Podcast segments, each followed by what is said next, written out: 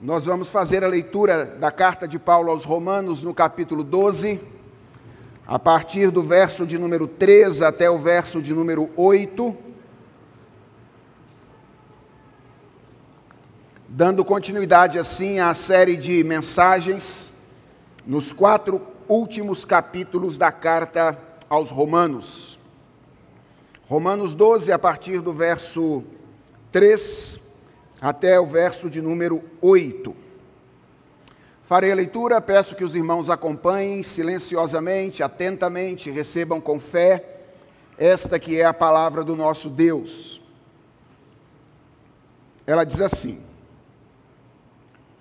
Porque pela graça que me foi dada, digo a cada um de vocês que não pense de si mesmo além do que convém pelo contrário, pense com moderação, segundo a medida da fé que Deus repartiu a cada um.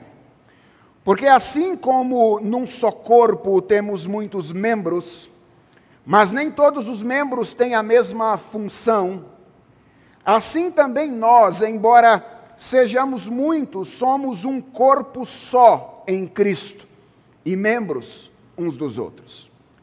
Temos, porém, diferentes dons segundo a graça que nos foi dada. Se é profecia, seja segundo a proporção da fé. Se é ministério, dediquemo-nos ao ministério. O que ensina, dedique-se ao ensino. O que exorta, faça-o com dedicação. O que contribui, com generosidade. O que preside, com zelo quem exerce misericórdia com alegria. Vamos orar? Senhor, é diante da tua palavra que o teu povo se encontra nesta ocasião. E o teu povo precisa ouvir a tua voz, porque nós somos sustentados na nossa vida espiritual pela palavra que procede da boca do Senhor. Por isso nós queremos, ó Deus, ouvir-te enquanto nós meditamos nesta passagem bíblica.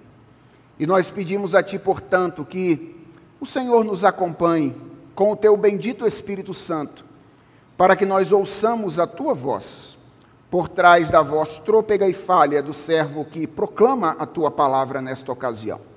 Fala conosco, Senhor. Toma o nosso coração nas Tuas mãos e inclina o nosso coração para que façamos a Tua vontade. É a oração que nós te fazemos em nome de Jesus Cristo. Amém. Irmãos, sem que tivéssemos qualquer merecimento, Deus nos tratou com misericórdia. Nós estávamos mortos nos nossos delitos e pecados, mas Deus, por sua graça, nos transportou do reino das trevas para o reino do Filho do seu amor.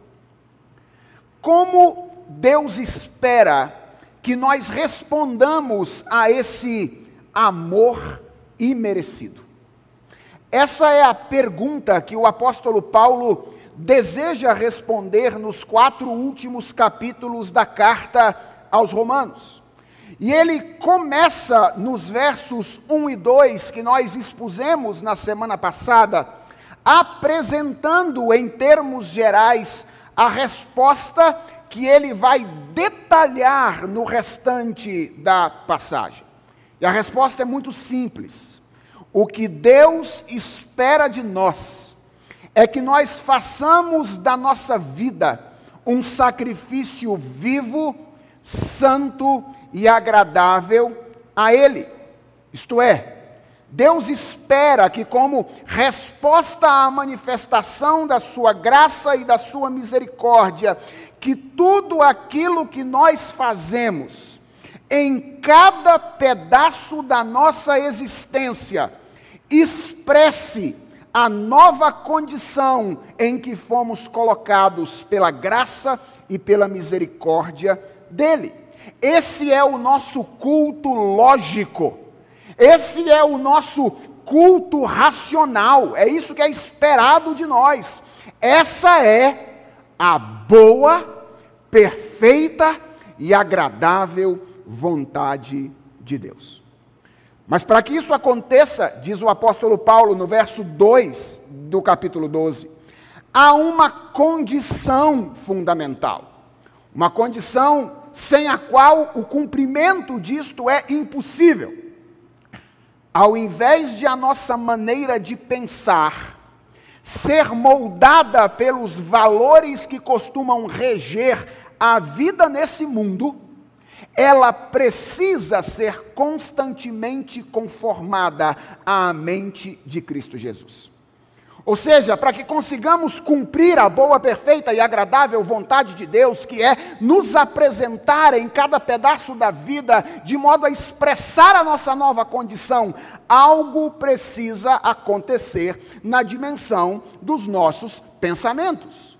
Nós precisamos abandonar o estilo de vida, o esquema desse mundo, com a finalidade de termos a mente transformada dia a dia pela mente de Cristo.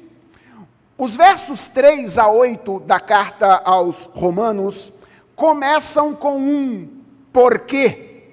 O que significa que, obviamente, o assunto que é tratado nesses versos está de alguma forma relacionado ao assunto dos versos anteriores. E a pergunta que talvez nós tenhamos que fazer de início é: como? Que relação existe entre os versos 3 a 8 e os versos 1 e 2. Alguns estudiosos entendem que nesses versos 3 a 8, Paulo já está falando do primeiro pedaço da vida que deve ser transformado pelo Evangelho. Ou seja, Paulo está querendo nos ensinar como é que a nossa vida é impactada pela nossa nova condição. E aqui, dizem alguns estudiosos, Paulo já estaria falando de uma primeira dimensão de existência que deve ser impactada pelo Evangelho.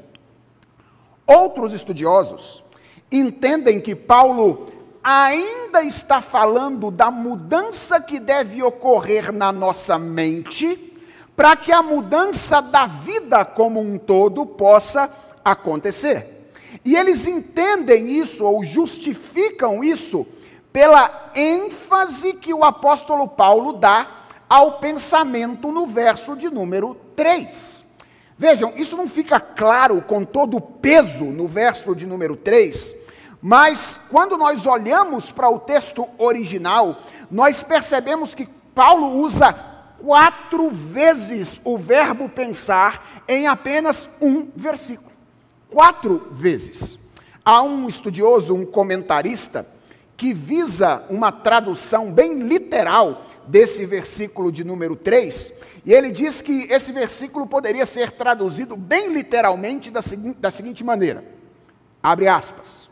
Segundo a graça que me foi dada, digo a cada um de vocês, atenção, não pensem de vocês mesmos mais do que é necessário pensar mas pensem de vocês mesmos com pensamento moderado. Literalmente, Paulo pega a palavra pensamento e coloca nesse versículo quatro vezes de, eh, de maneira diferente. E a pergunta é: o que, que Paulo está fazendo afinal? Ele já está falando de uma área que deve ser transformada pelo Evangelho, ou ele está falando de uma transformação da mente necessária para que a vida seja impactada? E eu sou da opinião de que o que está acontecendo aqui é as duas coisas. Ou seja, eu não acho que a gente precise escolher entre uma e outra. Paulo está falando ao mesmo tempo do primeiro pedaço da nossa vida que precisa ser transformado pelo Evangelho se nós formos alcançados por ele, e de um aspecto da nossa maneira de pensar que precisa ser mudado para que outras transformações possam acontecer. E, portanto, de início, há duas coisas que eu acredito nós precisamos aprender com o apóstolo Paulo, só no verso de número 3. A primeira é que o que nós pensamos importa. Eu vou repetir. Paulo nos ensina no verso 3 do capítulo 12 que aquilo que nós pensamos importa. Meus irmãos, nós não devemos imaginar que nós poderemos experimentar a boa, perfeita e agradável vontade de Deus na nossa vida, mantendo uma dieta intelectual irresponsável. Sabem por quê? Porque aquilo que nós pensamos interfere na maneira como nós vivemos. O que eu estou dizendo de maneira muito prática é que, por mais maduro que você seja na fé, as músicas que você ouve, os filmes e séries que você assiste, os livros que você lê, os portais da internet pelos quais você navega, os grupos de WhatsApp dos quais você participa, todas essas coisas interferem na maneira como você vive. Talvez você não perceba isso, mas a sua dieta intelectual forma a sua mentalidade. E a sua mentalidade forma ou determina a maneira como você se comporta. E é por essa razão que o apóstolo Paulo, em outro lugar, em outra carta, vai, vai falar da importância de sermos cuidadosos em relação à nossa dieta intelectual. Eu estou me referindo à carta aos Filipenses, no capítulo 4, verso de número 8, quando o apóstolo Paulo diz: tudo o que é verdadeiro, tudo o que é respeitável, tudo o que é justo, tudo o que é puro, tudo o que é amável, tudo que é de boa fama, se alguma virtude há e se algum louvor existe, seja isso que ocupe o pensamento de vocês. Hoje à tarde eu estava aqui participando da apresentação dos trabalhos da UPA e da UPPA. E eu fiquei muito feliz quando a UPPA, apresentando o seu projeto de programações e de ensino para o ano, tem apresenta como tema o tema Aqui não. e o que significa esse tema? Aqui não. Aqui não são aquelas coisas que nós, com as quais nós não queremos nos envolver no sentido de forjar a nossa mentalidade, o nosso pensamento e o nosso comportamento. E eu quero dizer nessa noite, portanto, que vocês, meus queridos pré-adolescentes, estão no caminho daquilo que a palavra de Deus ensina quando se preocupam com a dieta intelectual de vocês e se preocupam com a formação da mente de vocês, porque isso impacta a maneira como vocês vivem. Essa é a primeira coisa que nós precisamos aprender aqui. Aquilo que nós pensamos importa. E a segunda coisa que eu creio, nós precisamos aprender com Paulo aqui, é que nós, sobretudo nós cristãos, não somos senhores do nosso pensamento. Essa é a segunda coisa importante. Nós não somos senhores do nosso pensamento. Irmãos, às vezes eu fico assustado, impressionado com o desejo de autonomia racional expresso por alguns cristãos. Gente que se diz crente, que está andando com Jesus Cristo, mas que imagina que pode pensar aquilo que ele quiser e que ninguém tem absolutamente nada a ver com isso, porque o pensamento é um ambiente de liberdade e de autonomia absoluta que nem Deus tem a ver com ele. Ô pastor, eu sou cristão, mas assim, eu não sou dos mais radicais. Eu acho que Jesus é um caminho dentre outros. Na verdade, existem outros caminhos. Jesus é só mais um. Ele não é o caminho, como a Bíblia diz e como a tradição teológica tem ensinado. Pastor, sou crente, sabe, assim, velho de igreja, tal. Mas eu não acho assim que uma aventura sexual fora do casamento seja de todo errado, pecaminoso. Sobretudo se for um negócio combinado entre marido e mulher, assim, uma coisa que os dois estão sabendo e tal. Não tem muito problema. O pastor, é o seguinte, sou crente, mas eu acho que pessoas brancas são melhores do que pessoas pretas. Ô pastor, aqui, eu sou crente, mas eu, eu acho que eu não preciso ser generoso com as pessoas ao meu redor e entregar a elas parte dos meus recursos. Eu não tenho nada a ver com a pobreza do mundo. Pastor, eu sou crente, mas eu acho que pessoas podem ser assassinadas desde que elas não tenham nascido ainda. Eu sou a favor do aborto, por exemplo, e não tenho absolutamente nenhuma dificuldade com isso.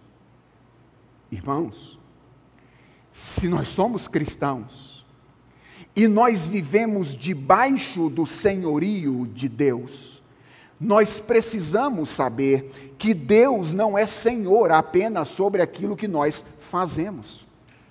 Deus também é senhor sobre aquilo que nós sentimos, e Deus também é senhor sobre aquilo que nós pensamos. Nós não temos o direito diante de Deus, certo? Eu não estou falando de uma escravidão intelectual a outros seres humanos. É verdade que nós temos que ter autonomia intelectual em relação às outras pessoas. Mas não é verdade que nós temos que ter autonomia intelectual em relação a Deus. Nós não devemos pensar da maneira como nós queremos pensar e pronto. Se nós somos cristãos, fomos transportados do reino das trevas para o reino do Filho do amor de Deus. Se a misericórdia de Deus nos alcançou, nós estávamos mortos em nossos delitos e pecados, e agora a nossa condição é completamente outra. Nós devemos pensar como Deus quer que nós pensemos. Nós precisamos pensar em conformidade com os pensamentos de Deus revelados em Sua palavra. A pergunta fundamental não é se eu penso como eu quero pensar. Não é nem se eu penso de maneira autêntica e sou corajoso para falar para as pessoas das coisas que eu penso. A pergunta fundamental é se eu penso guiado e conduzido pela revelação de Deus em Sua palavra. Se os meus pensamentos são governados, são dirigidos por aquilo que Deus nos ensina através da sua revelação. E eu quero que você perceba que isso começa, diz o apóstolo Paulo, com aquilo que nós pensamos ao nosso respeito. Nem o que você pensa a seu respeito é uma prerrogativa só sua. Paulo diz: porque pela graça que me foi dada. Paulo está falando de que graça aqui? Certamente do apostolado dele, certo? A graça de ser um apóstolo. Então, Paulo reclama a autoridade para dizer o que ele vai dizer.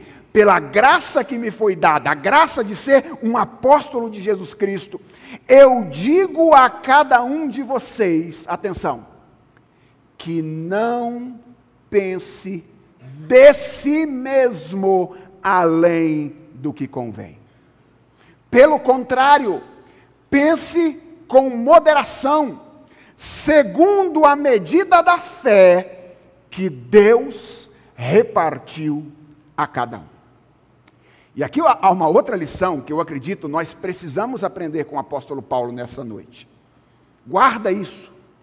Escreva isso no seu guia de pregação, você adulto e criança.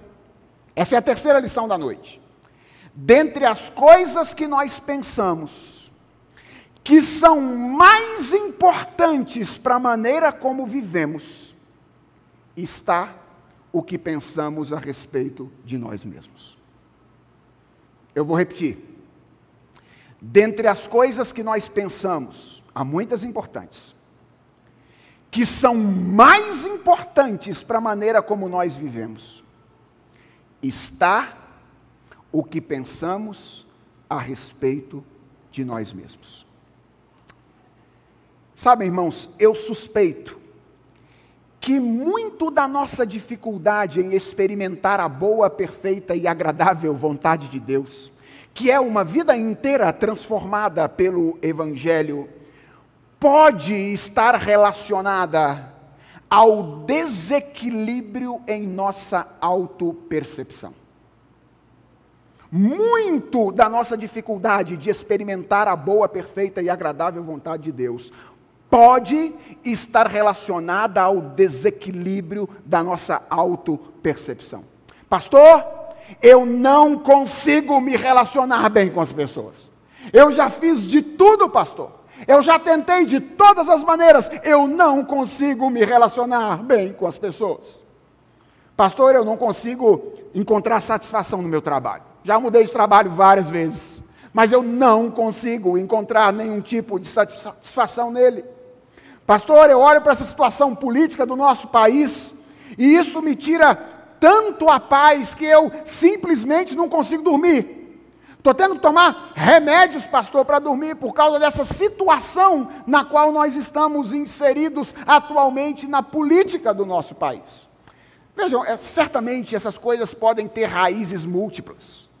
Mas eu acredito que uma das raízes mais comuns da dificuldade de vivermos a boa, perfeita e agradável vontade de Deus na nossa vida como um todo está relacionada a um problema de autopercepção. Pode ser, por exemplo, que o desespero em relação à situação política do país esteja relacionado a uma frustração de não ter conseguido mudar o mundo com as suas mensagens no Facebook. Ou seja, você acreditou que as suas, que você era tão grande, que as suas palavras eram tão importantes, que você ia falar no Facebook e ia mudar o mundo. E você percebeu que o mundo não mudou depois que você falou as coisas que você falou no Facebook. E agora você perde a paz e não consegue dormir, porque as coisas saíram do controle que você imaginava que tinha da situação. A insatisfação no seu trabalho pode estar relacionada à ideia de que o seu trabalho não está à sua altura. em outras palavras, eu merecia coisa melhor. Eu merecia coisa melhor. Ou então, que você não está à altura do seu trabalho, que é o desequilíbrio oposto. Ou seja, eu nunca consigo fazer o que as pessoas me entregam para fazer. Eu sou incapaz, eu não tenho condições de realizar aquilo que eu realizo. As dificuldades no relacionamento podem estar ligadas a desequilíbrios na autopercepção. A ideia de que você é tão insignificante que não tem nada a oferecer para as pessoas. E eu não consigo me relacionar porque eu me acho tão ruim, tão insignificante que eu não tenho nada a oferecer. Ou então, a ideia de que você é tão bom que ninguém é capaz de satisfazer aquilo que você merece. Eu sou tão excelente que eu não consigo encontrar absolutamente ninguém que se relacione comigo e no qual eu possa encontrar algum tipo de satisfação. Você percebe como a autopercepção, a nossa autoimagem é importantíssima para o todo da nossa existência.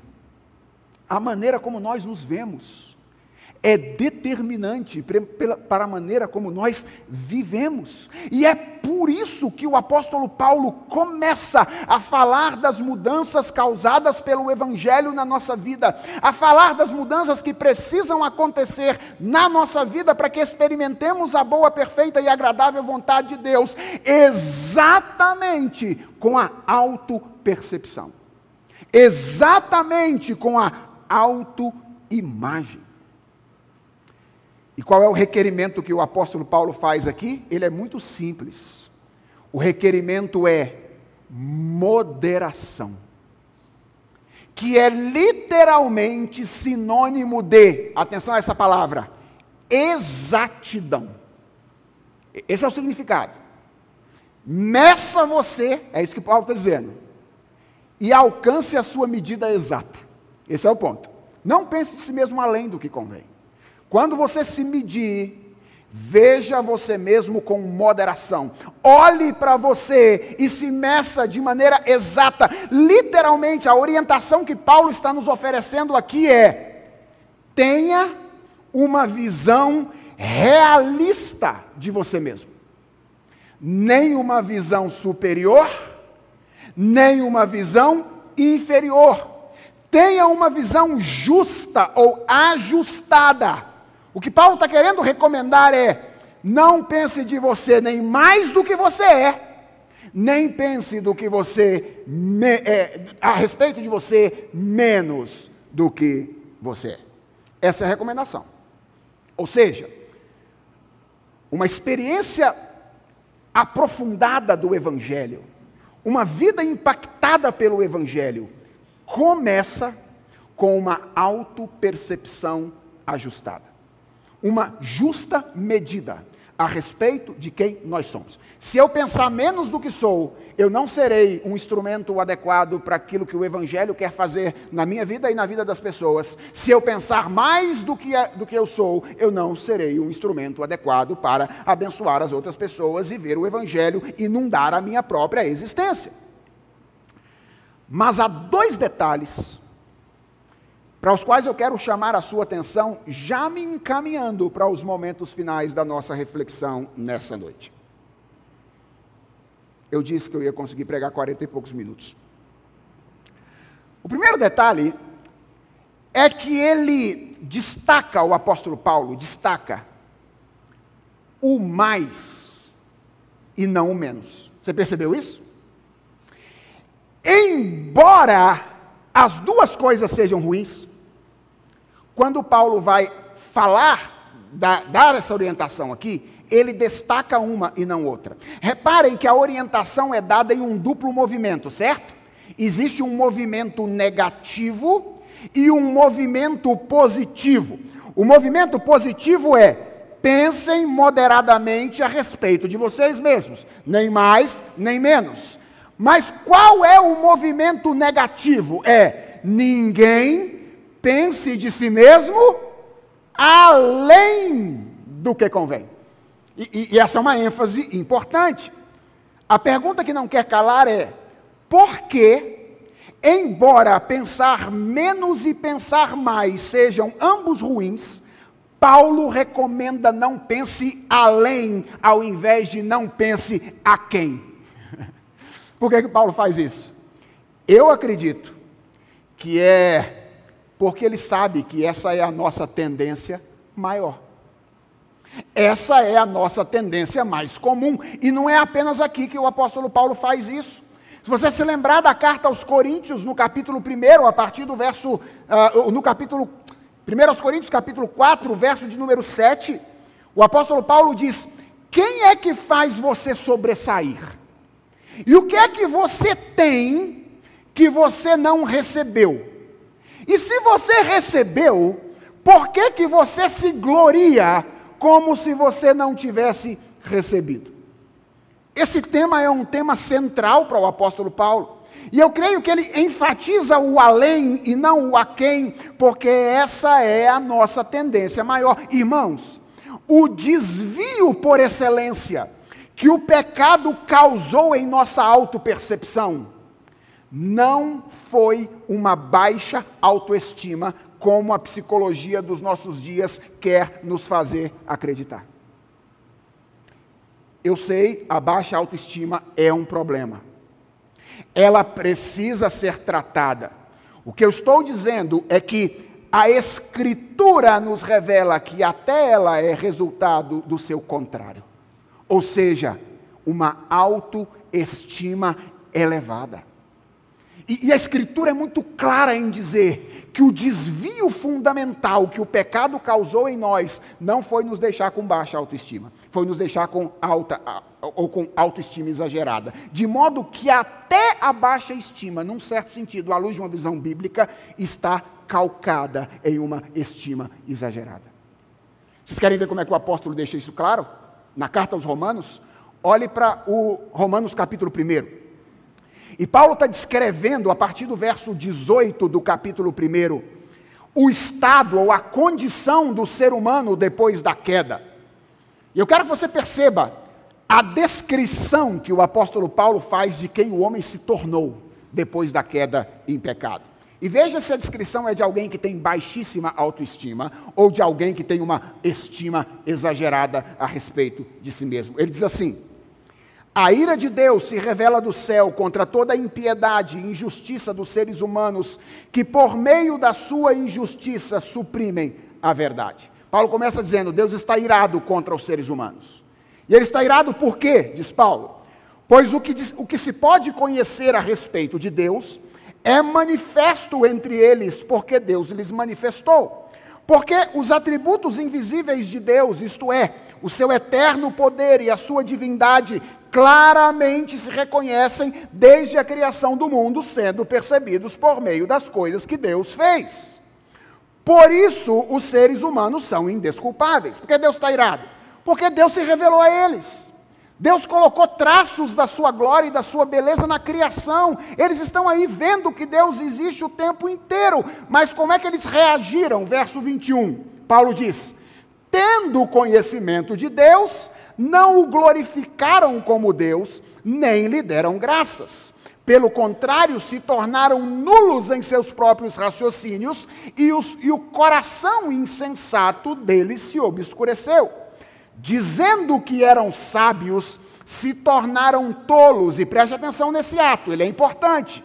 Ele diz algo a respeito de quem o homem se acha, ou, ou a maneira como se, ele diz algo a respeito da maneira como o homem se vê agora. O homem, o que, que ele fez? Diz o texto. Ele trocou a glória do Deus incorruptível por imagens semelhantes ao ser humano corruptível, às aves, aos quadrúpedes e aos répteis. E o texto continua. Por isso, Deus os entregou à impureza pelos desejos do coração deles, para desonrarem o seu corpo entre si. Eles trocaram a verdade de Deus pela mentira, adorando e servindo a criatura em lugar do Criador, o qual é bendito eternamente para ou bendito para sempre. Amém. Por causa disso, diz Paulo, Deus entregou ou os entregou a paixões vergonhosas, e atenção, a mais uma ação porque até as mulheres trocaram o modo natural das relações íntimas por outro contrário à natureza. Essa expressão é importante. Da mesma forma, também os homens, deixando o contato natural da mulher, se inflamaram mutuamente em sua sensualidade, cometendo indecência homens com homens e recebendo em si mesmos a merecida punição do seu erro. E por haverem desprezado o conhecimento de Deus, diz Paulo, o próprio Deus os entregou a um modo de pensar reprovável para praticarem coisas que não convêm. Eles estão cheios de todo tipo de injustiça, perversidade, avareza, maldade, cheios de inveja, homicídio, discórdia, engano, malícia, são difamadores, caluniadores, inimigos de Deus, insolentes, arrogantes, orgulhosos, inventores de males, desobedientes aos pais insensatos, desleais, sem afeição natural e sem misericórdia. E preste atenção no verso 32, ele também é importante. Embora conheçam a sentença de Deus de que os que praticam tais coisas são passíveis de morte, eles não somente as fazem, mas também aprovam os que as praticam. Veja o que Paulo está dizendo aqui. Paulo está dizendo que quando o pecado adentrou a experiência humana, depois da queda em pecado, o homem tende a se ver como Deus. Ele se vê no direito de definir quem deve ser adorado. E quando ele não se satisfaz com um Deus que é invisível, ele cria um Deus para si, a sua imagem e semelhança. Não gostei desse Deus do jeito que ele é. Então eu vou criar um Deus conforme eu desejo que ele seja. Não apenas isso.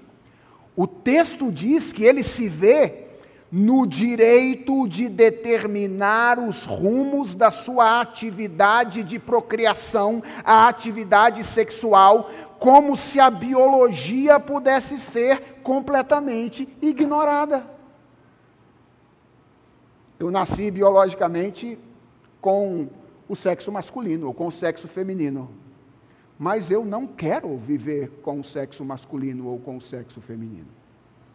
Então eu vivo de uma outra maneira, da maneira como eu quero viver e não da maneira como a determinação biológica, que é resultado de um Deus que traz a realidade, a existência, aponta para que eu viva.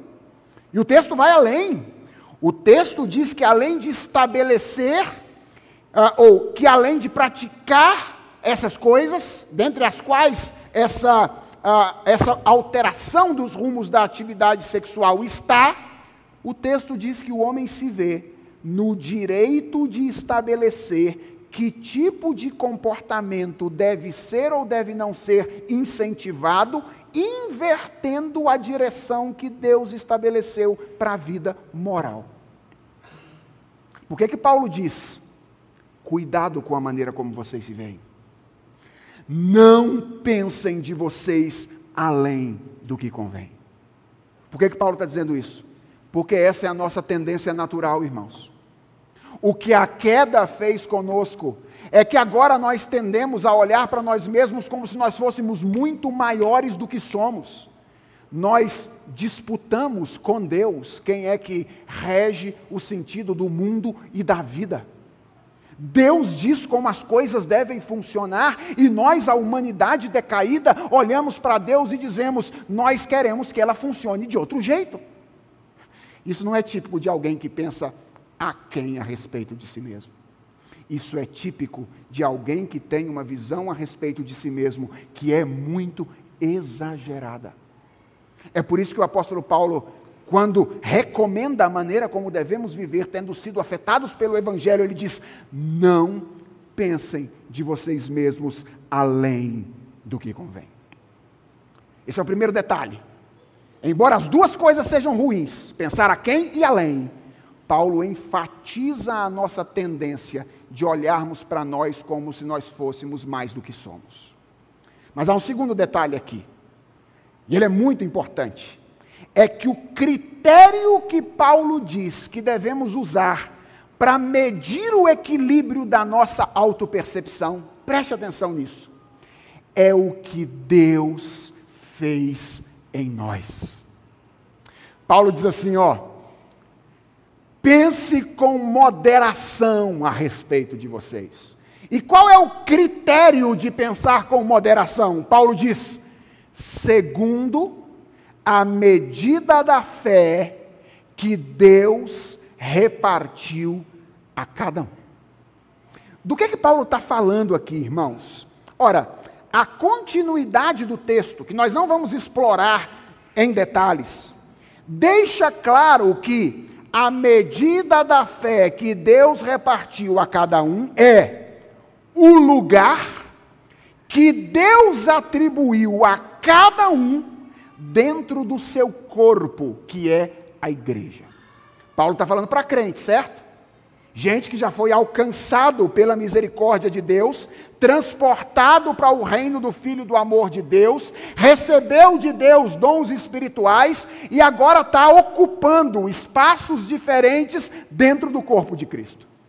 E Paulo diz assim: olha, o critério que vocês devem usar para olhar para vocês e para dizer quem é que vocês são, é aquilo que Deus fez a vocês e o lugar onde Ele colocou vocês dentro do projeto dele. Veja, olha a quantidade do texto. Paulo diz: Porque assim como num só corpo temos muitos membros, mas nem todos os membros têm a mesma função, assim também nós, embora sejamos muitos, somos um só corpo em Cristo e membros uns dos outros. Temos, porém, diferentes dons segundo a graça que nos foi dada. Se é profecia, seja segundo a proporção da fé. Se é ministério, dediquemos-nos ao ministério. O que ensina, dedique-se ao ensino. O que exorta, o faça-o com dedicação. O que contribui com generosidade. O que preside com zelo. Quem exerce misericórdia com alegria. E na grande maioria das vezes, quando a gente lida com esse texto, a gente lida com ele enfocando esses aspectos diferentes relacionados aos dons e como eles devem ser usados. Isso é importante, mas não é o meu ponto hoje. O meu ponto hoje, irmãos, é que o que Paulo faz nesses versículos é simplesmente algo revolucionário. Por que, que é revolucionário? Porque ele estimula os crentes de Roma a se perceberem, não no contexto do seu próprio projeto, mas no contexto do projeto de Deus. E você sabe o que eu acho mais fabuloso? É que o projeto de Deus é um projeto no qual eles ocupavam um lugar soberanamente atribuído por Deus e não autonomamente escolhido. E eu acho isso revolucionário, sabe por quê?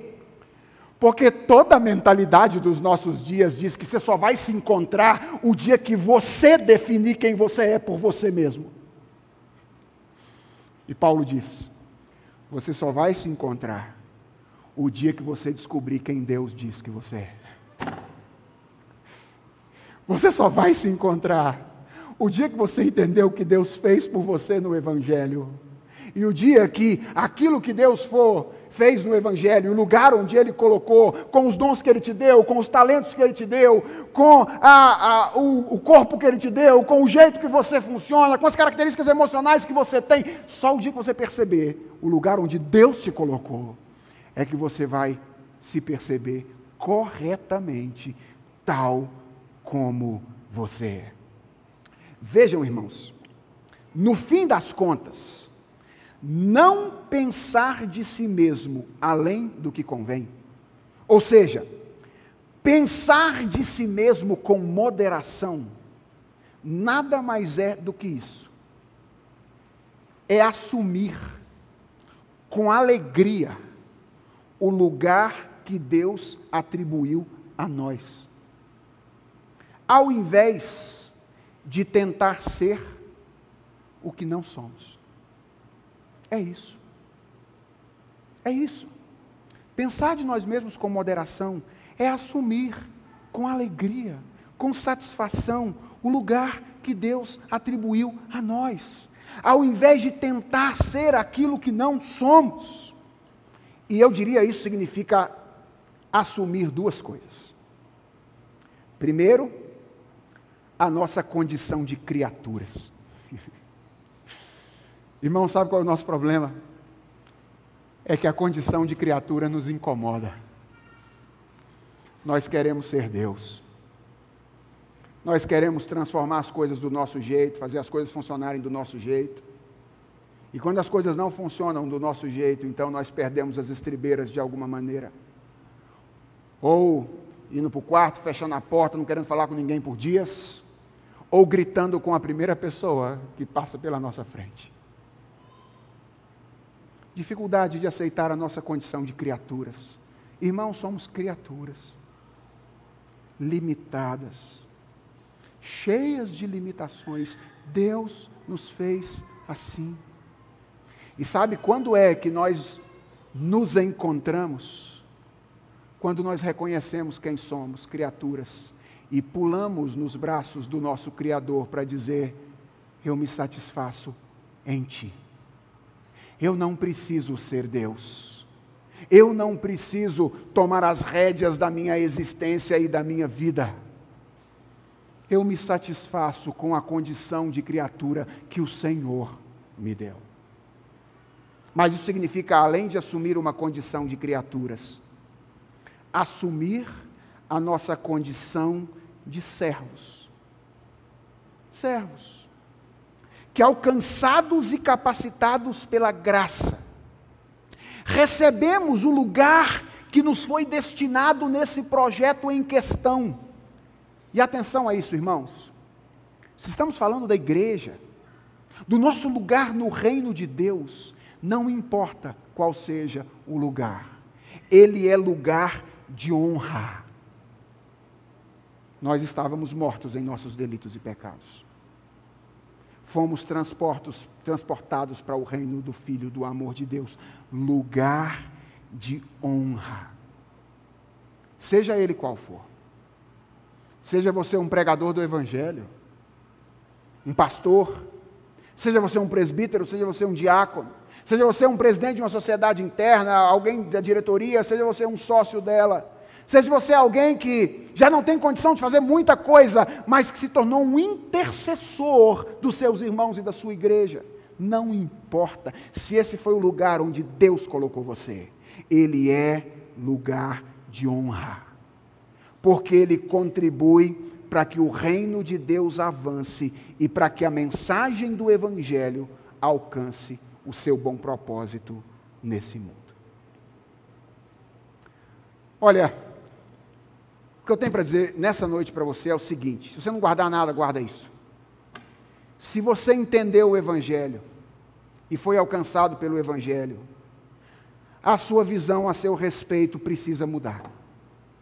Precisa mudar. Porque isso é o que o Evangelho faz conosco. Ele equilibra a nossa autopercepção. Irmãos, veja que coisa curiosa. Quando Paulo fala da queda lá atrás, a primeira coisa que ele aponta como efeito da queda é aquilo que a queda fez na autopercepção dos homens. Ela faz com que os homens se olhem como Deus. Quando Paulo fala do efeito do Evangelho, no capítulo 12, a segunda parte da carta, ela está espelhada. Percebeu? A primeira coisa que ele diz que o Evangelho faz é, ela volta a sua autopercepção para o lugar. Você que antes se achava Deus, agora começa a olhar para si mesmo como você é, criatura e servo. Isso é o que o Evangelho faz conosco. Sabem por quê, irmãos? Porque o Evangelho é, ao mesmo tempo, uma declaração do nosso valor e da nossa miséria. Ao mesmo tempo. O Evangelho declara: Deus amou você. Portanto, não há lugar para complexo de inferioridade. Deus amou você. Todos nós fomos amados por Deus desde a eternidade. Eu não posso olhar para mim mesmo e dizer, eu não sou nada, eu não sou ninguém. Ao mesmo tempo, o Evangelho diz: você nunca mereceu. Deus amou você, mas você nunca mereceu. Foi graça foi misericórdia. Não há lugar para complexo de superioridade. Se existe um negócio que é um contrassenso, é crente orgulhoso. Contrassenso. Paulo, quando apresenta o Evangelho no capítulo 3 da carta aos Romanos, termina dizendo: Onde, pois, o orgulho? Onde, pois, a jactância? Onde é que tem lugar para orgulho nesse plano de Deus de salvação aqui? E a resposta é: foi de todo excluído. De todo excluído como? Pela lei da fé.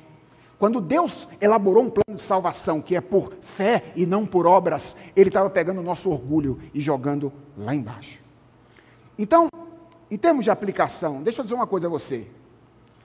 Pare de dizer que você é inútil.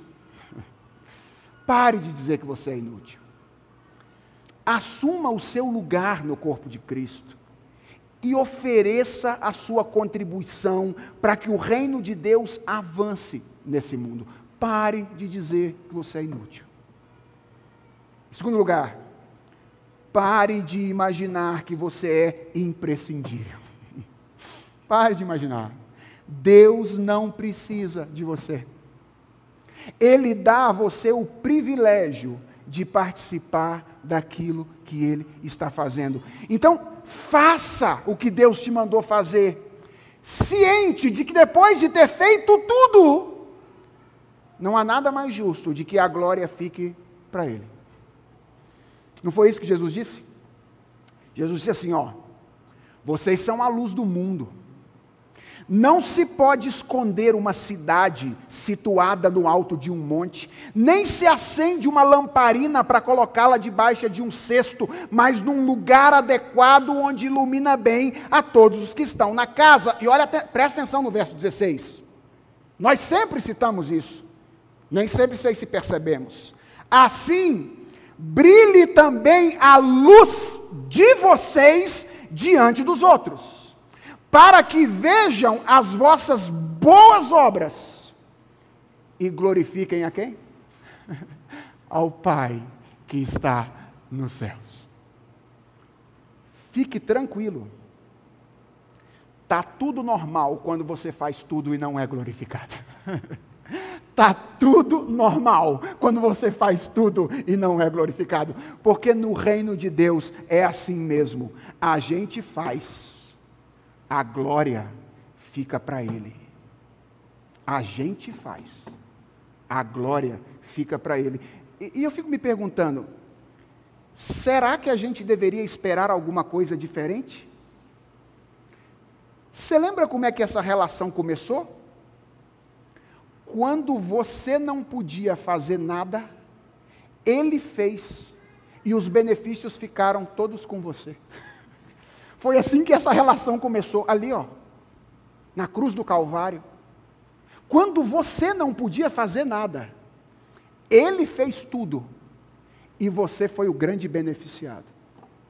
Como é que você responde agora? Você faz e a glória fica para ele. Você trabalha de acordo com aquilo que Ele te deu, no lugar onde Ele te colocou, com a estatura que você possui, e entrega toda a glória, toda a honra, toda a beleza do serviço que você realizar ao Senhor, para que as outras pessoas reconheçam a grandeza do Deus a quem você serve. Como é que você tem se definido, hein? Como é que você tem se definido? de acordo com o seu projeto ou com o projeto de Deus. Vamos orar? Deus, obrigado pelo Evangelho. Obrigado pelo Evangelho. Porque o Evangelho nos coloca no nosso lugar. O Evangelho nos dá moderação na maneira como nós devemos nos compreender. Senhor, nós queremos te pedir perdão reconhecendo a nossa tendência de termos uma visão exagerada a respeito de nós mesmos. Essa é a nossa tendência. É verdade, Senhor. Às vezes, nós temos uma visão muito inferior de nós. É verdade, isso acontece conosco também. E nós queremos pedir a tua misericórdia. Mas, ó Senhor, na grande maioria das vezes, mesmo quando a gente tem uma visão muito inferior, no fundo, ela está sendo causada pelo nosso desejo de não conseguir lidar com o nosso lugar, com aquilo que o Senhor mesmo preparou para nós. Senhor, nós queremos te pedir encarecidamente que nos dê uma autopercepção equilibrada. Nos ajuda a perceber quem somos, os nossos limites, as nossas condições Livra-nos, ó Deus, de querer abraçar o mundo e resolver os problemas que não serão resolvidos por nós, mas pelo Senhor na eternidade. É claro, Senhor, nós te pedimos, nós não queremos também ficar indispostos, incrédulos quanto à possibilidade de impacto das nossas ações e do Evangelho nesse mundo.